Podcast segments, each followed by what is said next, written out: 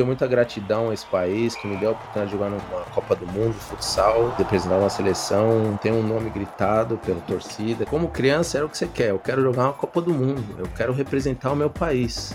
Era esse o meu sonho. Fazer história nos campos e nas quadras não é para qualquer um. Brasil, Falcão, o maior jogador de futsal de todos os tempos, até tentou, mas não conseguiu desenvolver o seu talento nos gramados. Na Austrália, em uma realidade diferente, um brasileiro foi capaz de viver do esporte e se tornar ídolo, atuando ao mesmo tempo no futsal e no futebol de campo. Olá pessoal, sou Fernando de Moraes, brasileiro. Cheguei aqui na Austrália em 2005. Sou ex-jogador da seleção australiana de futsal e do South Melbourne Football Club. Fernando Jorge Lima de Moraes nasceu em São Paulo e veio para a Austrália, como todos os imigrantes comuns, em busca de uma vida melhor.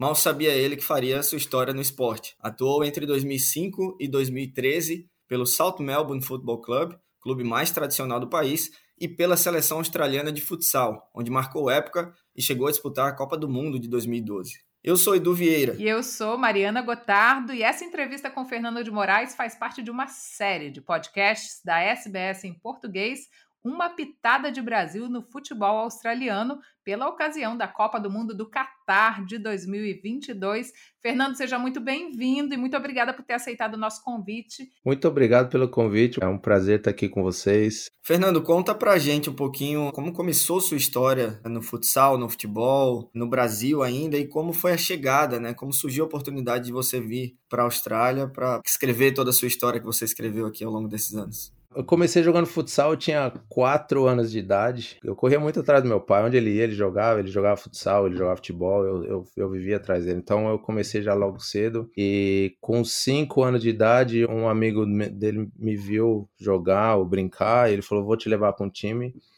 E daí começou do futsal acabei passando para o futebol jogando ao mesmo tempo. A gente treinava futsal duas, três vezes por semana e treinava futebol duas vezes por semana. E jogava sábado era futsal, domingo era futebol. E acabou que quando eu virei profissional de futsal, em 98 eu joguei Liga Nacional, comecei a jogar. Então é um caminho muito difícil no futsal, porque eu escolhi o futsal sobre o futebol, né? Eu, eu tive a oportunidade de jogar futebol e eu acabei escolhendo futsal porque era o que eu amava. E os caminhos é muita ladeira, muita subida. E aí eu acabei aos poucos parando, aí voltei a jogar futebol profissionalmente por alguns clubes da segunda divisão no Brasil, segunda, terceira. Aí perdi a vontade, assim, porque era muito difícil. Eu via que eu estava ficando velho. Eu estava com 21, 22 anos e nada acontecia, eu não saía de onde eu estava. Aí eu acabei largando futebol. E aí minha irmã morava na Austrália, e ela falou, por que você não vem para cá fazer um teste num clube? Eu mandei a fita, que era a VHS na, na época, né? E aí eu vim pro South Melbourne fazer um teste, eles gostaram, eu acabei voltando e voltei em 2005. E aí foi que, né, eu, eu fiquei no South Melbourne, aí do South Melbourne seleção, e seleção quase 10 anos, South Melbourne também quase 10 anos, só joguei para um clube. Eu, na verdade, joguei A-League pro New Zealand Knights, do South Melbourne eu fui pro New Zealand Knights, foi na segunda season da A-League.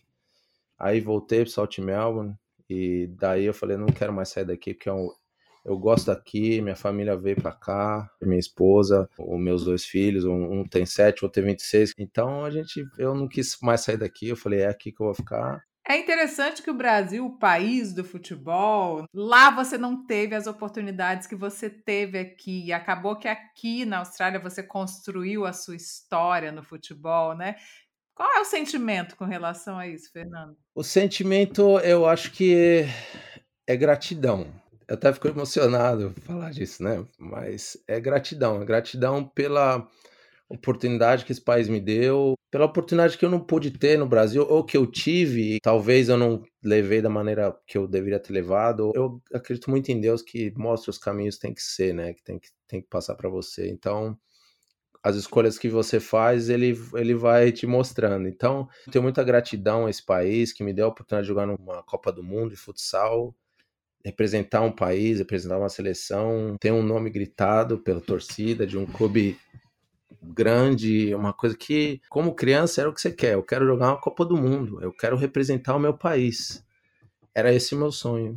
E foi um sonho que se realizou na Austrália. Graças a Deus eu realizei. E hoje minha família está aqui, é, é um país que eu amo, é um país que eu respeito, então é muita gratidão. Como você se sente sendo considerado um ícone no futebol australiano, ídolo no South Melbourne e na seleção australiana de futsal? É muito gratificante você a, ah, receber esse carinho da, de todos, né? Principalmente da torcida do, do South Melbourne e também dos amantes do futsal. É uma coisa que você luta bastante para conseguir, é, treina bastante viaja muito. Acho que todo jogador sabe, né? Então é, é, é, muito gratificante você chegar a terminar a sua carreira e ter esse reconhecimento, né, das pessoas que apreciam seu trabalho. Eu tenho muito orgulho e, e tento passar isso para os meus filhos, né? Que isso você consegue sendo uma boa pessoa e tratando as pessoas da menor maneira possível e fazendo o que, o que é para ser feito, né? Jogar futebol, fazer gols e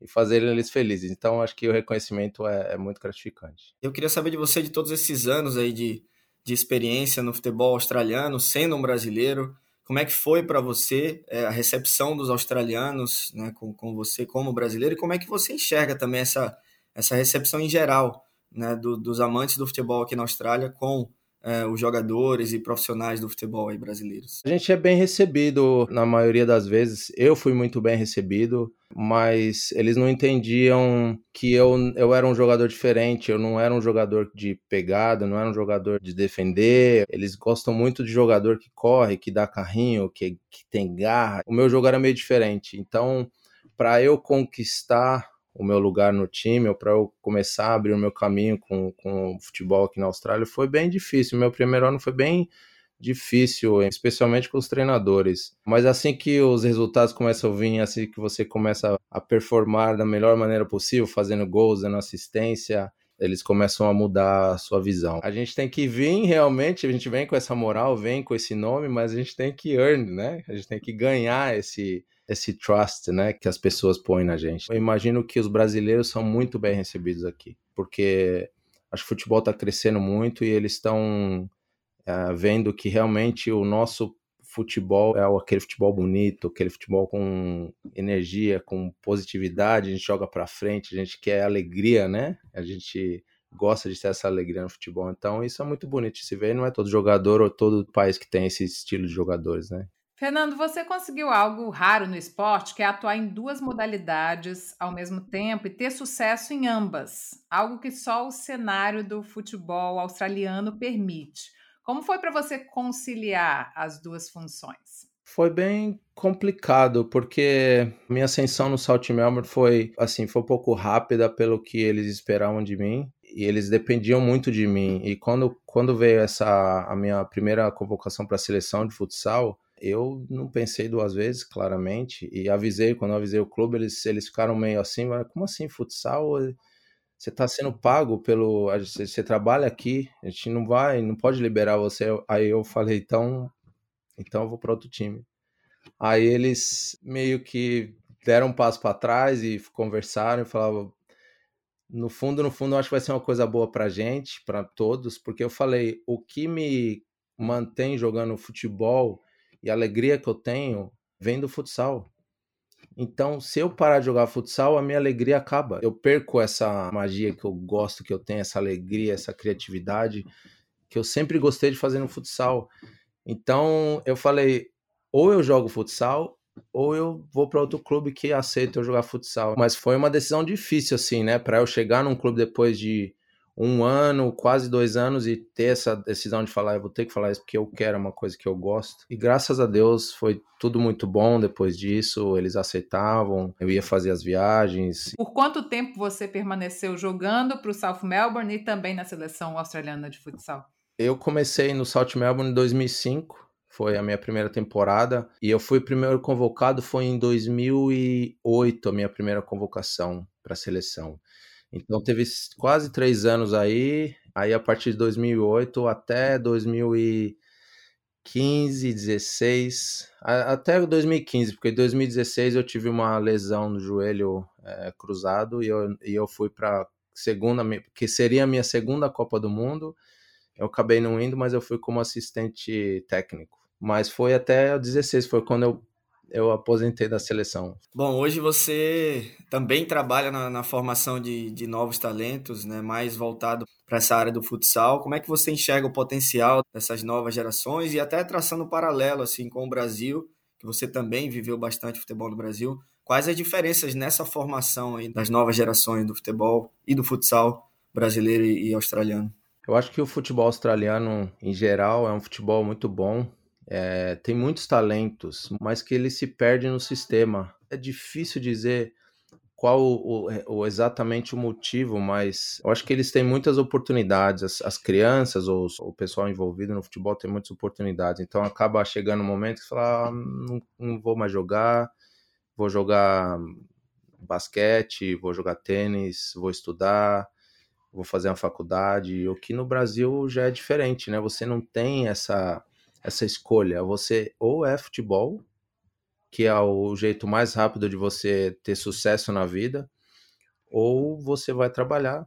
E às vezes nenhuma faculdade. Foi o que aconteceu comigo. Eu falo mais de, da, da minha, da minha situação no Brasil. Eu não tinha um dinheiro para pagar uma faculdade, eu não tinha um trabalho, porque eu estava tentando futebol e não acontecia, e aí as oportunidades passavam. Então você fica naquela eu largo, aí eu vou arrumar um trabalho para pagar a faculdade, para fazer. Então é, é, muito difícil. Então as pessoas continuam tentando, tentando até o último segundo no, no Brasil, né? E aqui acho que as oportunidades são melhores, né? São mais é, claras também. Mas o talento aqui é muito bom, porque tem também as pessoas que vêm de fora, que cresceram é, fora e chegam, assim, imigrantes como nós, é, acabam fazendo família e, a, e, as nossas raízes seguem no, no, país e acabam virando jogadores, ou acabam, que nem um exemplo do, do Cássio, né, do Adelaide, tem o Cristiano, também um outro jogador, os filhos deles estão seguindo os passos, né, então a gente começa a criar essas raízes como os italianos, como os gregos, como os sérvios, tem muita raiz aqui e jogador que tem aquela alegria, aquela coisa diferente, mas há muitos jogadores acabam se perdendo no sistema, sejam por dificuldade financeira, seja por outras escolhas, ou seja por N motivos. Os jogadores estão lá, mas eu acho que para conseguir seguir esse caminho até o final, é, eu acho que tá, tá, tá faltando alguma coisa aí. Isso que você citou das diferentes nacionalidades que a gente tem aqui, dos backgrounds, isso também pode ser é, levado de uma forma positiva, porque eles terminam tendo jogadores de todos os tipos, né? Jogadores fortes, jogadores habilidosos, jogadores inteligentes. É, só falta aquele empurrãozinho. O que, é que seria isso, esse detalhe ali que falta para a Austrália de repente aparecer de uma forma com um pouco mais destaque assim no cenário? Edu, eu vou, eu, eu vou um pouquinho mais fundo porque eu acho que tá faltando alguma coisa para os treinadores, porque eles, eles dão muito valor ao físico hoje em dia. Ah, se você corre mais de 10, 11 quilômetros no jogo, esse é o meu jogador. Não é o jogador que tem um pouquinho mais de peso, mas ele é canhotinho e ele joga muito, ele põe a bola onde ele quiser, ele tem uma habilidade fenomenal. Não, eu não quero esse jogador porque ele não vai correr para mim os, os 10, 11 quilômetros. Eu prefiro outro jogador. E aí, o que, que acontece com esse jogador? É aquilo, é aquilo que eu falo, ele acaba se perdendo no sistema, ele não tem uma oportunidade. Porque ele é mais gordinho, porque ele é mais fininho, porque ele é maior, porque ele é muito alto, ou porque ele é muito baixo. Então, eu acho que a mentalidade dos treinadores hoje em dia no futebol está muito virado pro físico, mais do que a genialidade dos jogadores em si, o talento em si, né? Porque eu acho que o físico você consegue pegar. Se você pegar um jogador e falar, meu, trabalha com ele fisicamente, ele vai chegar ao objetivo que você quer, né? É, são os treinadores aceitarem o talento que o cara tem e tentar trabalhar com esse talento. Se você vê hoje em dia na seleção australiana, é difícil você ver um jogador ali. Você talvez seja o Rodgers, esse jogador que também jogou futsal, que também tem um background em futsal, ele é canhoto, ele tem uma ótima visão, mas ele não é um jogador que corre o jogo inteiro, que, que se mata, que dá carrinho. Não, ele é um jogador clássico. Então a gente está faltando esses jogadores, na minha visão. Nos confrontos Brasil-Austrália, como é que fica o seu coração? Eu sou Brasil. Eu sou Brasil, eu nasci lá, eu cresci lá. O meu coração é brasileiro, nunca vai deixar de ser. Independente da gratidão que eu tenho pela Austrália, eu sou brasileiro e, em primeiro de tudo, em primeiro lugar. E quando, das vezes que eu joguei, eu joguei duas vezes contra o Brasil futsal, aí é a Austrália. Aí, aí não tem jeito. Quando você tá na quadra, não tem jeito. A gente acabou perdendo as duas vezes, mas não tem nem o que pensar. É quando você representa realmente, você tá vestindo a camisa da seleção, você tá é outra coisa. Projetos atuais, que, que você espera daqui para frente? Eu jogo futsal ainda, né? Continuo jogando futsal, parei de jogar futebol, mas eu continuo jogando futsal. Eu treino o time que eu jogo, a molecada é, é um time bem jovem. Eu tô treinando esses meninos, tentando passar o que eu aprendi, tentando criar melhores jogadores eu espero que melhor que eu. Eu tento passar tudo de melhor para eles. Eu acho que é, o, é, a, é, a, melhor maneira de você ter sucesso em alguma coisa, né? Meu filho tem sete anos, eu estou envolvido no time de futebol que ele está jogando, eu, eu, vou lá, ajudo no treino. Eu acho que eu não, não paro por aí, não. Fernando, foi um prazer conversar com você, saber mais da sua história. Muito obrigada por ter aceitado o nosso convite, por ter compartilhado um pouco aqui da sua história. Prazer todo meu, Mariana, obrigado pelo convite. É um prazer também é, compartilhar minha história aí com vocês é, e o que vocês precisarem eu estaria à disposição aí, especialmente para para essa galera brasileira aí que tá vindo, que tá chegando. É, é, sempre bom a gente ajudar todo mundo que tá chegando. Se a gente puder passar um pouquinho para eles o que a gente passou aqui e eles puderem tirar proveito disso, é, acho que é o melhor caminho. Obrigado, Fernando. Foi ótimo ter você aqui. Essa entrevista com Fernando de Moraes faz parte da série de podcasts da SBS em português, Uma Pitada de Brasil no Futebol Australiano, produzida e apresentada por Mariana Gotardo e Edu Vieira, com apoio editorial de Luciana Fraguas e Caroline Gates, e apoio técnico de Joe Supple, Max Gosford e Manuel Costa.